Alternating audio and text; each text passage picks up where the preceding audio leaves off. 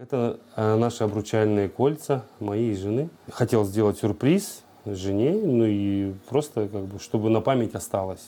Два года назад Вадим бежал из России от войны. Тогда он не знал, что в Кыргызстане найдет не только мир, но и свою любовь. Недавно они с Айджан сыграли свадьбу. Пара познакомилась в детском доме в Чуйской области. Вадим работал там волонтером, обучал детей прикладному ремеслу. В России у него была своя мастерская, но два года назад война России с Украиной в корне поменяла его жизнь. Мужчина жил на границе двух стран, видел своими глазами, как туда стягивали технику и военных. У меня просто был шок какой-то. Ну, потом я в себя пришел, все уже начал думать о том, что мне делать дальше, как, как мне быть. И происходит буча, то есть обнародовали, что, что произошло в буче, и это было вообще сильнейшим ударом.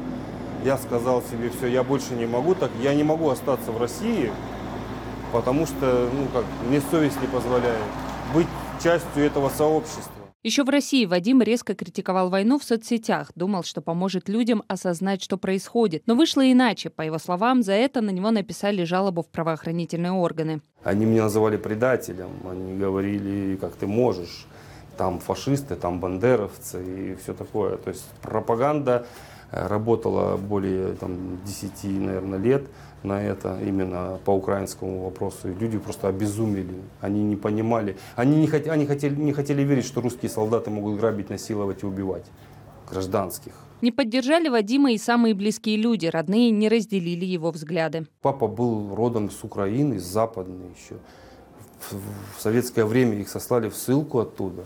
То есть человек, переживший ссылку, был на стороне России это было вообще, я вообще не мог его понять. В России у мужчины остались родители, дети и бывшая жена. Супруга после переезда Вадима почти сразу перестала с ним общаться, а после сообщила, что развелась. Мама, э, она такая, знаете, женщина, скажем так, она никогда не будет за войну, ни за какую.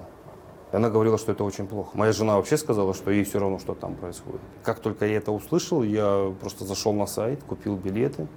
И через неделю взял рюкзак, через плечо и уехал. В Кыргызстан Вадим приехал в апреле 2022 года. Вскоре он попытался попасть в Украину. Я пошел эм, в посольство Украины с предложением, чтобы они мне рассказали, хотя бы рассказали, как добраться мне до Украины, я, чтобы я мог там оказывать помощь непосредственно.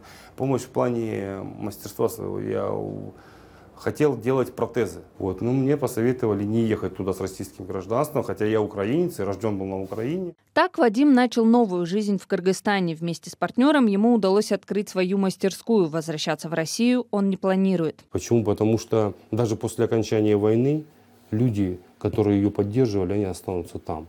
И вернувшиеся с войны люди будут тоже там. И я не хотел бы жить в этом обществе. Я знаю, что она будет очень долго болеть. Очень-очень. Даже если им нужно пройти через признание всего, что произошло. А российский народ, я не знаю, способен он вообще на это или нет. Жена Вадима Айджан опасается, что его могут принудительно вернуть на родину. Я об этом задумывалась каждый раз. Вот. Потом отгоняется, да. не дай бог, не дай бог. Понимаю серьезность э, положения вообще. Мы надеемся, что у них не будет на это время сил гоняться за всеми, кто здесь проживает, и чтобы война скоро закончится, и мы будем жить долго и счастливо.